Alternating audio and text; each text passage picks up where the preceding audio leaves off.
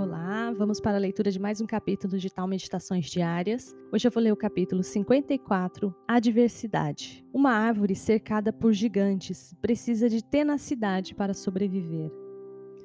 Períodos de adversidade inevitavelmente confrontam a nós todos. Negam-nos influência, as pessoas não querem ouvir o que temos a dizer e somos restringidos pelas circunstâncias. Nessa situação, os seguidores de Tal devem valer-se de sua determinação. Sem isso, não podem escapar do perigo com sucesso.